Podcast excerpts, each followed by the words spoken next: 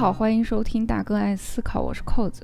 呃，今天的节目前面先发一个通知，我们这个思考盒子文化传媒能力有限公司的创始人、董事长兼 CEO 思考盒子本和何总要求，咱们公司的统一传统就是周年庆得做答听友问的特别节目。我们大哥爱思考的周年庆时间其实是二月七号，呃，但是我我和兔子本来想说低调点儿不提这事儿就悄悄过去了，结果被何总就发现了。那老板交代的任务要完成啊，所以现在在这里向我们广大的四百多个听友征集问题，大家可以踊跃提问，就在本期节目下面留言就可以。好了，通知完毕。前面两期有嘉宾的节目真的是。可能太精彩了，我现在觉得有点难接，但是不管怎么样就硬接吧。嗯，那今天呢，我们还是继续聊这个呃超级通缉犯的话题。接下来的第二个通缉犯是哥伦比亚世纪大毒枭巴勃罗·埃斯科瓦尔。二零一五年，哥伦比亚的一名六十五岁的农夫何塞。因为当地政府需要挖一条沟，呃，要在他的田地里面穿过，于是政府呢就给了他一笔津贴，几千块钱，呃，然后让他自己在自己的田里挖这条沟。结果呢，这位大爷就一个不小心，一锄头下去就挖到了一个塑料桶。大爷就觉得奇怪啊，于是挖出来一看，好家伙，全是现金美元啊！这个大爷也是老实人，没见过这阵势，就赶紧告诉了政府。呃，于是政府人员赶过来，一共挖出来了十大桶现金，清点了一下，足足有六亿美元，啊，也不知道这个大爷后来有没有肠子都悔青了，反正钱呢全部收归国有了。呃，根据警方的推测，这笔巨额的现金正是哥伦比亚世纪大毒枭巴勃罗·埃斯科瓦尔留下的呃秘密宝藏之一。这个故事啊，是很多介绍巴勃罗的呃文章的开头，不管是中文呢还是英文，嗯，不是我想跟风啊，而是这个故事确实挺吸引人的。你想，六亿美元那是相当惊人的，而且这只是巴勃罗财富很小很小很小的一部分，呃，甚至在这之前呢，也陆陆续续挖出来过很多次大笔的现金，呃，黄金等等。为什么这么有钱？因为巴勃罗靠生产向美国境内走私可卡因进行销售而成名与致富。他的贩毒集团叫卡特尔，呃，在极盛时期垄断了全球百分之八十的可卡因。就开头这个故事还不足以说明巴勃罗有多有钱。从一九八七年开始，巴勃罗是连续七年都排上了福布斯富豪榜，直到一九九三年被通缉，然后追杀死亡。呃，那最高的一次他排到了第七名。要知道，和富豪榜上其他前面的这些大佬不一样啊，巴勃罗他毕竟是毒枭，他的钱可全是现金，就这么多的钱，他洗都洗不过来啊。巴勃罗有一个哥哥叫罗伯特，呃，罗伯特给巴勃罗做会计，然后当然后来是坐牢了，二零零四年才放出来。那他自己也出过一本书，就讲整个这个事儿。罗伯特就说：“巴布罗的钱太多了，每年都会有百分之十的现金被损耗。怎么损耗呢？就基本上是在仓库里面被老鼠吃了，被水泡坏了，或者是发霉了，就或者是遗失了。”罗伯特说：“啊，他们每个月要花两千五百美元来买橡皮筋儿，这个橡皮筋专门用来绑钱的。”在各种关于巴布洛有钱的形容当中，我觉得最夸张的一个就是。在他后来带着家人逃难的路途当中，呃，免不了要风餐露宿嘛。那有一天，大概是在某个地方躲避的时候，他女儿觉得很冷，那他也没有什么可以取暖的方法，于是呢，他就拿出了现金美元开始烧，给家人取暖。这个才真的叫做穷的只剩下钱了。至暗时刻还是需要点亮美元啊啊！一晚上烧了两百万美元，我的天！就两百万美元有多少张，我们都不知道，咱普通人根本就没有概念，无法验证这个事儿是不是真的。但这个事儿呢，是巴布罗的儿子后来在一次采访当中说的，就姑且我觉得应该是真的吧。当然，他那个儿子啊，在那个访谈里面还讲了很多别的事儿。就主持人问他说：“你你小时候是不是一个特别被惯坏的小孩啊？”这哥们儿就轻描淡写的说：“啊，还还行吧，我爸爸就是一个很爱我的父亲啊。”我确实是收到了很多的礼物啊，比如我有个三十多辆摩托车吧，啊，然后我们家呢有一个动物园儿，就你你你瞧瞧人家这个凡尔赛手法用的，就老凡尔赛了啊，嗯，不过这个是真事儿啊，巴布罗自己建了一个私人动物园儿。这个动物之多，超过哥伦比亚全国所有动物园动物的总总数之和，啊，就光是大象就有四头，啊，他或者家里孩子喜欢什么动物，他就叫人去买。这些个动物呢，也也是挺贵的，就比如说大象一头应该就是好几百万美元，然后他再想办法运回来或者走私回来。最近几年的新闻里面，我看到哥伦比亚当地特别发愁的一个生态问题，就是，呃，当时他们捣毁了巴勃罗的老巢之后呢，该收归国有的就收走了，动物呢也收走了，就放动物园啊，或者是卖了之类的，但是唯独就忘了他那水里有河马。啊，就而且它那个河，就他们家的那个大河，是跟外面的河是连着的，所以现在这么多年过去了，那河里啊已经长出了几十头河马，然后这玩意儿在当地也没有天敌，啊，有时候还攻击村民，所以当地政府呢也是甚为头疼。就这么有钱、这么传奇的一个人，啊，我们还是从头开始说吧。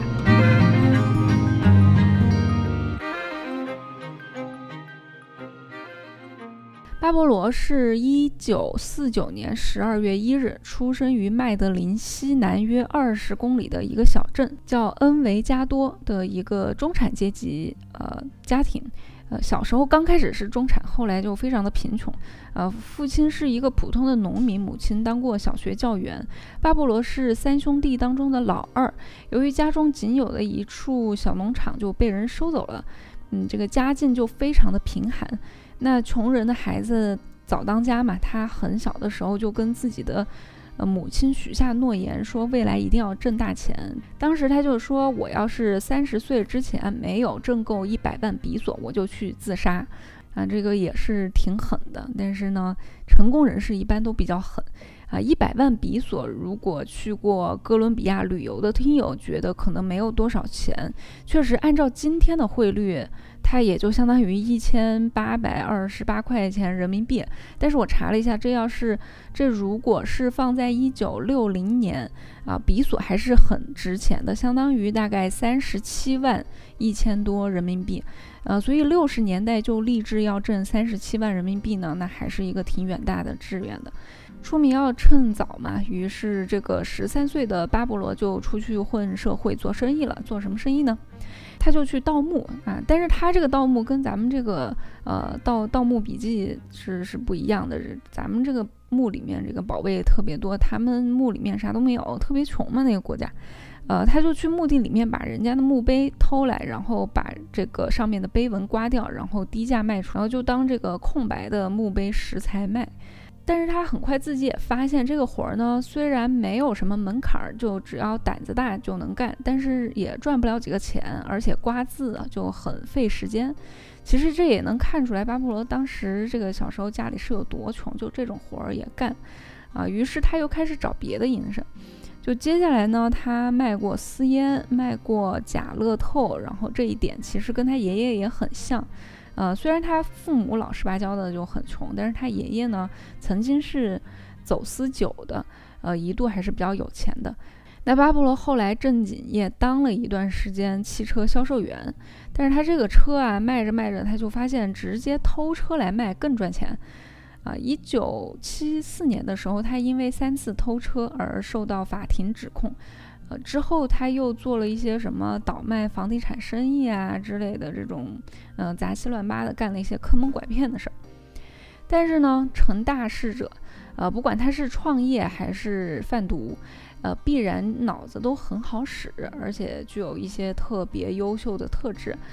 嗯，巴布罗很快就瞄准了一些机会，就开始走私东西。当时也不是走私毒品，就是走私一些消费品，因为这个穷困的国家就经常需要一些这种走私一些消费品，跟他爷爷似的。这就让他在二十二岁的时候就已经完成了儿时的梦想，赚得了一百比索，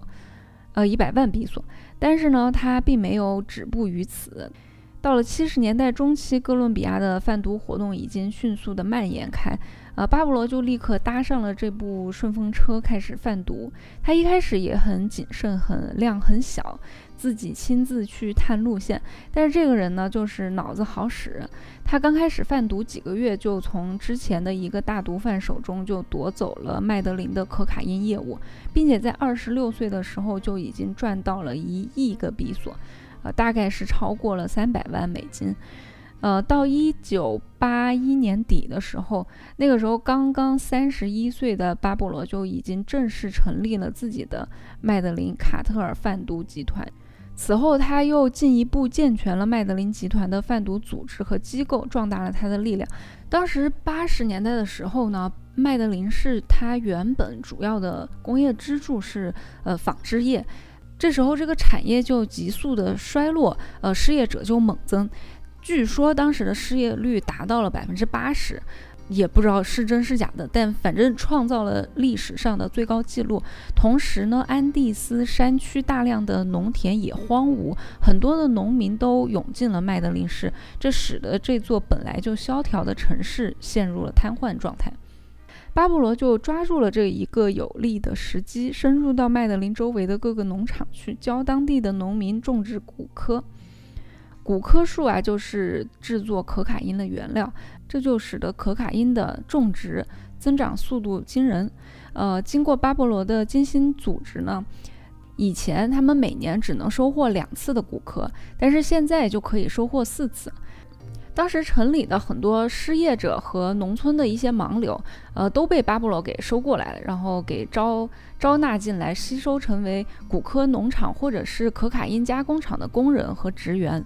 在他的苦心经营下呢，大量的毒品加工厂都具有了现代化大企业的规模和经营手段，网罗了一批具有高度专业知识和这个相当有头脑的走私专家。他采用的一些比较新的技术，也改造了贩毒的工具，改造了很多新的贩毒手法。所以你看，真的是没点儿这个管理才能啊，连贩毒都做不好。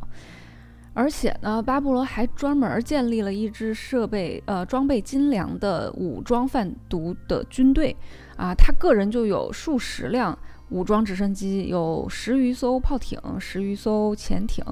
呃，还有数十辆坦克和装甲车，甚至他还配有地对地导弹。而且他还有一个四万人的武装贩毒团伙，还有加上职业杀手团，就不说别的，就这个规模，我觉得就和千千万万的其他毒枭拉开了差距。但是呢，如果巴布洛只是一个善于经营的毒枭，那我觉得他还没有什么好传奇的。神奇就神奇在这个毒枭，他却深受当地人民的爱戴。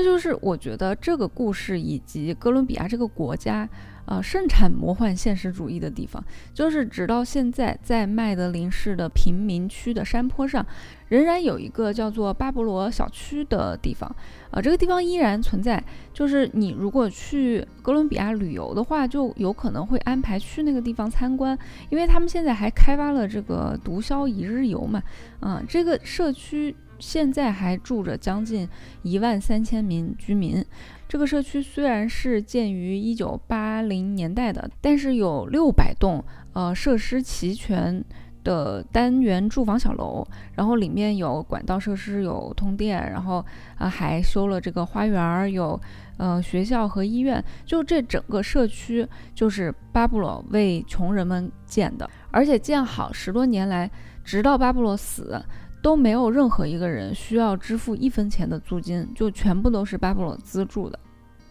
他不仅仅给贫困区的穷人提供资金建造房屋、呃学校、医院、教堂，还有公园，还给他们发食物。而且他自己因为很喜欢足球，所以他给穷人建了体育馆，赞助了足球队。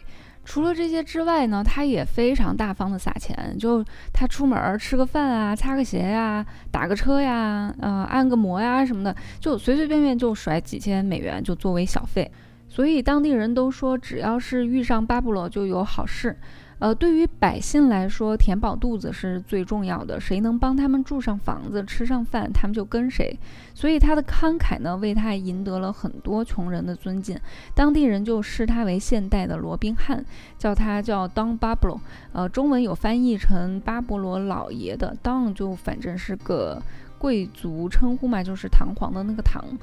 总之呢，这些平民百老百姓就爱他爱的不行。当然，这里要提一下，其实巴布罗是一个，呃，除了是一个会做慈善的毒枭以外，其他的毒枭哥伦比亚当地人其实也没有那么反感，就甚至已经构成了他们社会当中不可少的一环。呃，因为当时哥伦比亚也有很多极端的。嗯，武装游击队试图想要颠覆整个政权，所以毒枭在中间反而是有一个缓冲作用的。如果看过网飞拍的那部《毒枭》，就是《Narco》的朋友可能记得，在一开始就交代了，在那个时期，哥伦比亚很贫穷，而且这个国家不仅腐败和政治暴力现象频发，而且财富极为不平等。富裕的政治家利用穷人进行斗争，但是从未分享过他们的利润。呃，按说给穷人修路、修房子，呃，建这个学校、医院等公共设施这些事儿，应该是由政府来干。但是当政府失职的时候呢，巴布罗就说：“那我来干吧。”就果然这甚是如他所愿啊。在被经济学家称为拉美失去的十年，也就是八零年代的时候，他的家乡恩维加多，呃，就是就是他出生的那个小镇，却反常的出现了空前的繁荣。恩维加多当时是哥伦比亚唯一一个实行失业和老龄补助的地方，呃，它的这个公共服务啊，就除了得到补贴之外，它还覆盖了百分之九十九的居民。这个是在当时哥伦比亚全国都是独一无二的，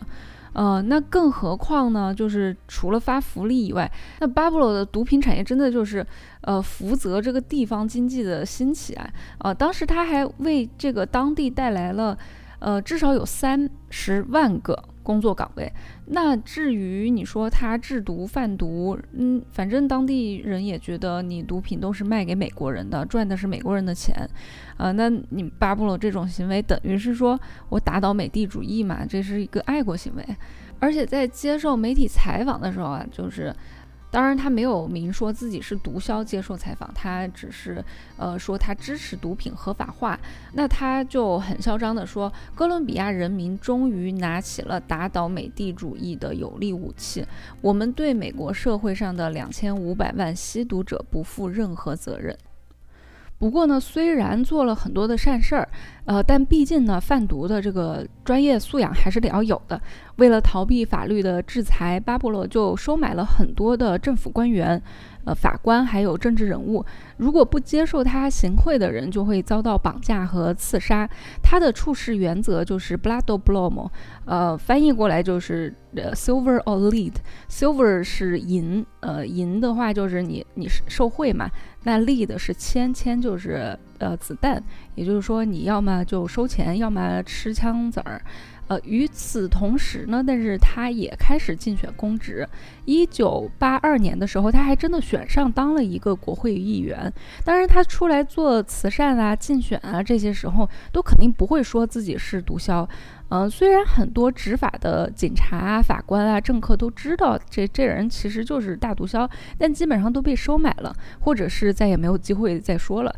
这个时候，就有一个叫罗德里格·莱拉的国会议员。呃，是个男的，嗯，虽然叫莱拉，但是是个男的，他就站出来向公众揭露了巴布罗是呃大毒枭。一九八三年的时候，这个这个莱拉就被当时的总统指认当上了司法部长。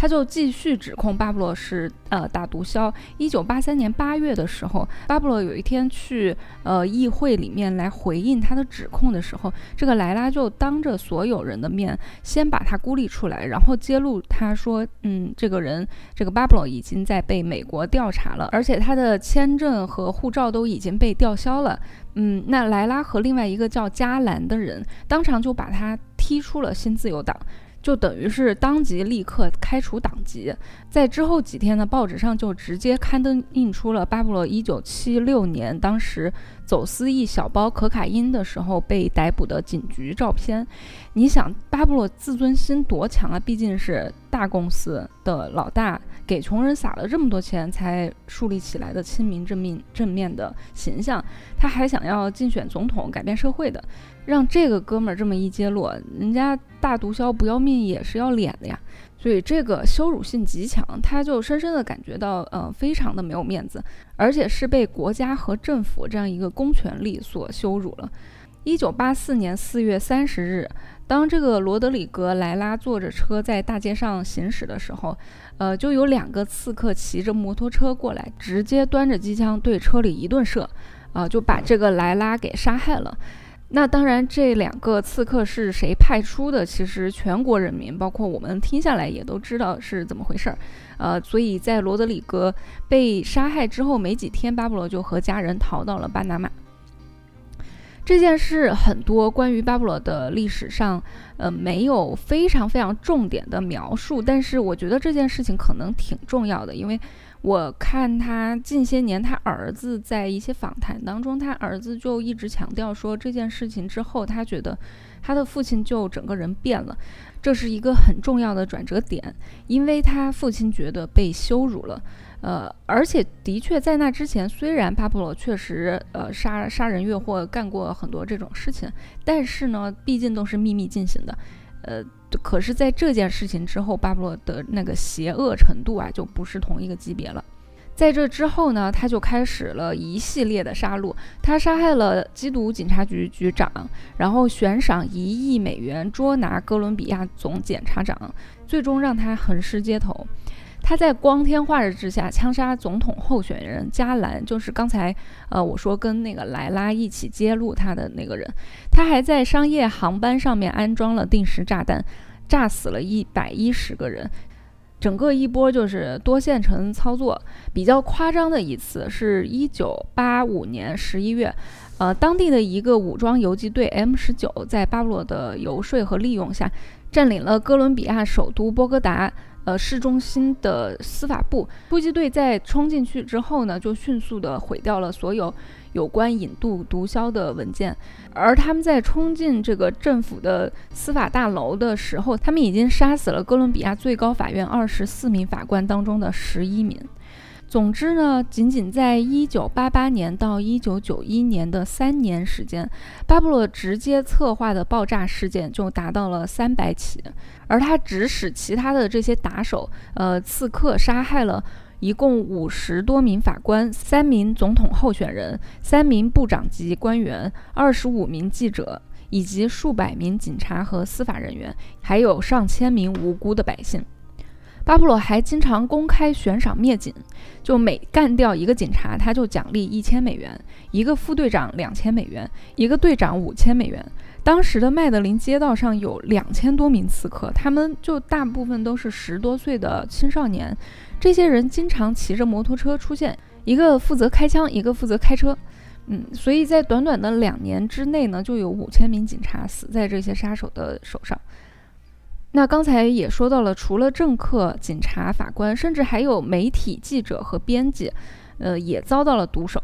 哥伦比亚第二大报纸叫《旁观者报》，这位社长卡诺在他的主持下面，这个报纸多次发表了社评，尖锐地抨击了贩毒活动。一九八六年底，就在该报发表了又一篇反对毒品的社论之后的第三天，这个社长也是坐在车里被两个骑摩托车的刺客枪杀。麦德林市的另外一个报纸叫《哥伦比亚人》，嗯，这个报社的社长胡安，一九八七年的时候也曾经遭到过巴布罗集团的袭击，好在他命大。嗯，《时代报》的社长呢，这个桑托斯就哀叹道说：“这是我有生以来第一次不得不乘坐防弹汽车，但是我知道这可能无济于事。”美国的缉毒局啊，DEA，嗯，大家应该都很熟悉，看过这个《Breaking Bad》的人都知道。这个美国的缉毒局呢，就一直想要抓巴布罗，因为他这个毒品都是卖到美国的嘛，所以美国这些缉毒警察也很害怕他这种疯狂的攻击。那当时美国驻哥伦比亚的大使馆就盖了一个就是地堡式的建筑，就整个一个城堡一样。呃，许多的外交官员还需要持枪械巡逻，以防不测。虽然具体有多少人死在巴布罗的手上，这个是没法呃完全确定的，但是他当时有一个打手。嗯，绰号叫 Popeye，就是大力水手 Popeye。这个人当时被逮捕之后认罪，说至少他个人就杀了三百个人，然后帮巴布洛下令要杀的就有三千个。这造成整个麦德林城市，这可是哥伦比亚第二大的城市啊，相当于上海之于我国。呃，在九十年代左右的时候，成为了全世界暴力犯罪最多的城市，每年在平均。每十万人里面就有三百八十起谋杀。根据当时负责抓捕巴布洛的美国缉毒局的警员，呃，哈维尔·佩纳的说法，呃，有一次在一个周末就有四百人被杀死。他们最喜欢的方式就是刚才说的，两个人骑着摩托车靠近你，然后，然后不想跟你说话，并向你开了一枪。呃，通常都是后面那个人负责开枪，前面那个人开车。呃，而且其实摩托车作案也非常难抓，尤其是街上人越多，车越多越难抓，因为摩托车嘛，它基本上可以达到汽车正常行驶的速度，但是堵车的时候，警察你很难去追他。那刚才说到的被杀的那一位总统候选人加兰，他被杀的过程也算是一个呃转折点吧。一九八九年八月十八日晚上的时候，当时年仅四十三岁的嗯加兰，那个时候还是参议员，在波哥达市准备发表首次竞选演说的时候，当他刚刚走上讲台的时候，枪声四起，加兰就被击中。这件事儿就彻底给当局激怒了。加兰遇害的当天深夜。哥伦比亚总统巴尔科，呃，就紧急召开了全体内阁成员会议，就为了商讨在哥伦比亚掀起一场全面扫毒战的具体计划。随后，巴尔科总统同时还宣布，将从当天深夜开始进行全国戒严，呃，关闭所有的机场和港口，出动军队和警察进行全国性的围歼，并且宣布和美国恢复引渡毒贩的条约。一九八九年十月，哥伦比亚政府得到了消息。说这个麦德林卡特尔贩毒集团的三大毒枭准备聚集在巴布罗的黄金庄园开会，军方就立刻制定了计划，展开了一场名为“黄金扫毒行动”的军事计划。这次围剿战非常的成功，打死打伤了呃贩毒分子一百余人。当然，最后巴布罗还是给逃了。接下来的三天呢，国民军部队和警察共搜查包括在逃的三个毒贩的别墅和住宅，共三百五十余处。逮捕了贩毒分子或嫌疑犯一共一万一千五百四十人，共查获价值约三千万美元的可卡因、黄金、珠宝或武器。后来十二月的又一次行动又围剿了麦德林的第三号人物，并且将他击毙。那针对政府这么严厉的措施和呃对于他们贩毒集团的沉重打击。那巴布罗为首的毒贩们也进行了疯狂的报复，他们用炸弹袭击了自由党和保守党的总部，炸毁了几座哥伦比亚国家主要领导人的别墅。然后前面我们也有说到，他们还炸飞机。当时就是有一架从波哥达国际机场起飞的客机，嗯，在起飞不到五分钟就发生了爆炸，飞机上的一百名乘客和六名机组成员全部罹难。卡特尔贩毒集团就宣称说，这架飞机是由他们的特别行动队放置的定时炸弹炸毁的，呃，目的就是为了处死乘坐在这架飞机上的五名告密者。呃，然而这五名告密者其实最终并没有登机，那这样一百多名无辜的百姓就被呃炸死了。啊相信到这里听起来已经是非常像恐怖组织的行为了。总之，双方的全面开战持续了一段时间之后，局势对巴布罗也越来越不利，尤其是他的财务主管和军事呃首领都阵亡了，失去了左膀右臂。但是呢，双方试图谈判又陷入了僵局。一九九零年九月五日的时候，哥伦比亚新总统加维利亚，嗯，针对毒贩惧怕被引渡的心理，就在加紧对贩毒集团的围剿同时。又宣布说，之前犯有罪行的贩毒分子，只要你自首投降，司法当局就会对他们从轻判处，并且不把他们引渡到美国或者其他国家，就是就等于是胡萝卜加大棒嘛。嗯，据说巴布罗曾经说过一句话，当然也不确定是不是他说的，但反正毒枭圈子里呢也有这个说法，就说宁要哥伦比亚坟墓，不要美国监狱。所以也不知道美国监狱里面有些啥风俗习惯，把这些毒贩给吓的，不不不了解啊。但巴布罗在见到这位总统，确实抓了几名其他毒枭之后没有引渡，于是巴布罗呢也动心了。嗯，按照巴布罗儿子的回忆说法，就是说他父亲当时其实也希望和平，不希望再打下去了，主要是他自己打下去自己也受不了，对吧？一九九一年的时候，巴布罗在与政府谈判后就自愿投降，但是呢，有两个条件：第一是不可以引渡；第二是他要关在一个他自己给自己建的监狱当中。这个监狱的名字呢叫大教堂，嗯，相当的豪华，有直升机机场，有酒吧，有温泉，有瀑布，呃，然后他自己的人做守卫，而且他其实可以完全自由进出。这种监狱真的。比待在家里的感觉好多了啊！最重要的是，他在狱中还是可以继续遥控他的毒品集团，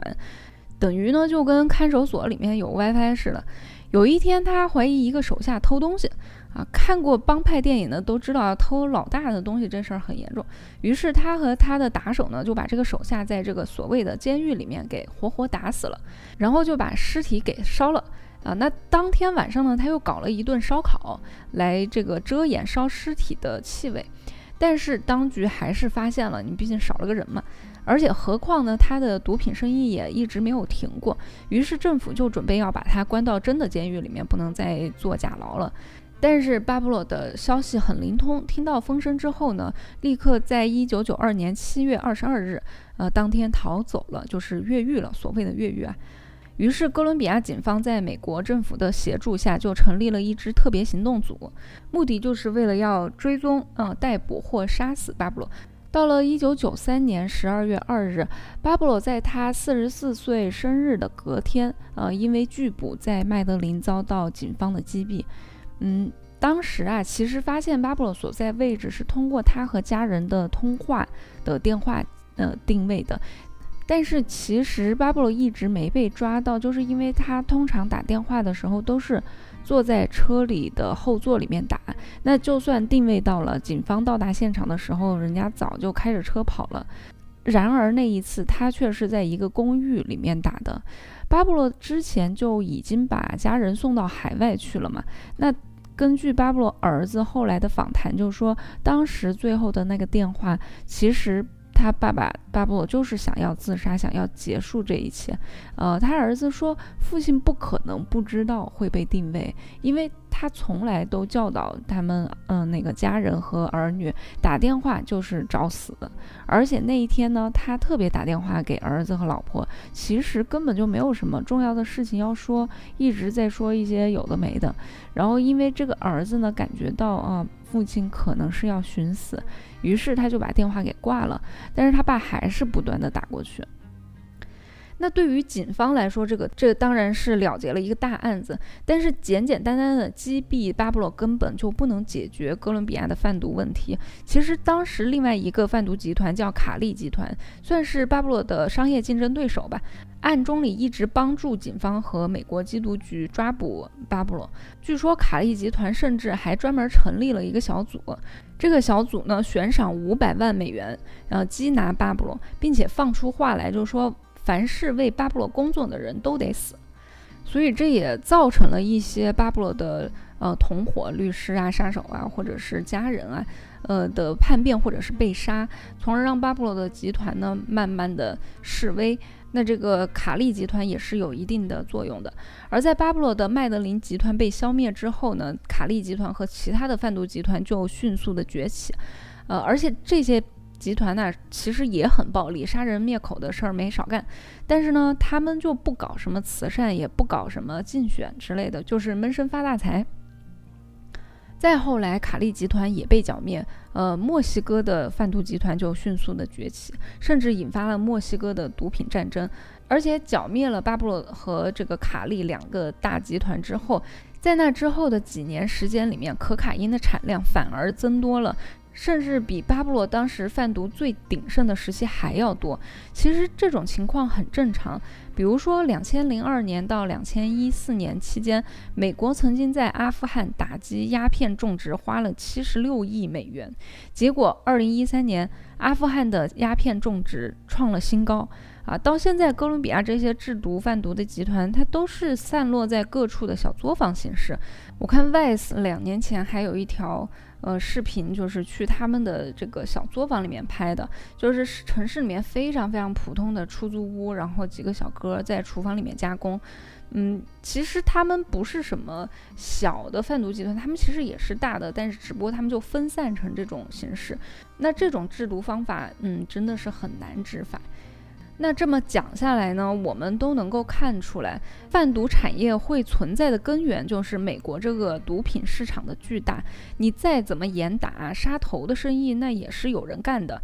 插一句啊，其实现在咱们中国的毒品市场也不小，像 Vice 那条视频里面，他们做的嗯毒品里面，以其中一个很主要的销路就是卖到中国去，这是值得我们关注的一个社会问题。但是呢，美国缉毒局的做法就是特特别奇怪，对吧？就美美帝这种尿性，美国得病他国吃药，他们发现呢国内毒品泛滥，就跑到全世界各国到处去抓毒贩，比如说这个哥伦比亚呀、墨西哥。啊，土耳其啊，秘鲁啊，呃，玻利维亚、阿富汗，呃，亚洲的金三角等等等等，甚至前几年美国也有找我国合作，呃，控制芬太尼的生产。但是美国本国的市场需求它还是这么大，你这么抓也根本解决不了问题，对吧？就老话说得好，没有买卖就没有伤害嘛。其实。美国这些年缉毒行动也确实给很多国家搞得挺乱的，当然也不能就说是美国一己之力就搅乱了，肯定这个国家也有自己根源的问题。但是美国在边上煽风点火是没少干的，而且美国就是从一九八二年里根总统组织了这样一个海外缉毒的部门。这这一年就正好是前面讲的巴洛刚刚选上国会议员的时候，那第二年就有另外一个议员揭发他就是一个毒枭，于是巴布洛就认为这背后就是美国人指使的。总之呢，这个也让双方的矛盾迅速加剧。呃，不过为何美国国内的毒品需求这么大，这其实是另外一个话题。呃，咱们以后呢有机会也是可以讲的。好，以上就是一个大概的巴布罗的故事，因为他的故事实在是精彩曲折，你想都能拍成两季的美剧，所以呢，嗯，如果我们真的要讲下来，可以讲个十多集都是可以的。好了，如果你喜欢我们的节目，欢迎你点赞、评论、转发。如果你想要听下一集，欢迎你订阅关注。如果你有什么问题或者建议，也可以给我们留言。感谢大家收听我们的节目，下次再聊。Compañero. Que le tan berraca, compadre.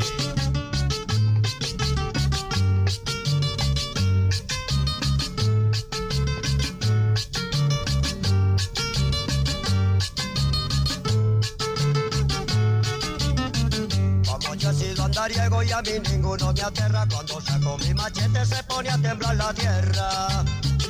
Ayer peleé con el diablo que dicen que es que es muy bravo. Le pegué una machetera que yo me quedé asombrado. Me tiré el carril para atrás y el poncho me lo canté. Y del primer machetazo la cola se la boté.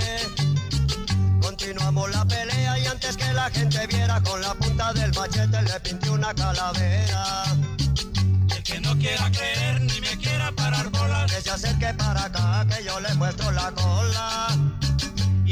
Quiera creer ni me quiera parar bolas, que se acerque para acá, que yo le muestro la cola.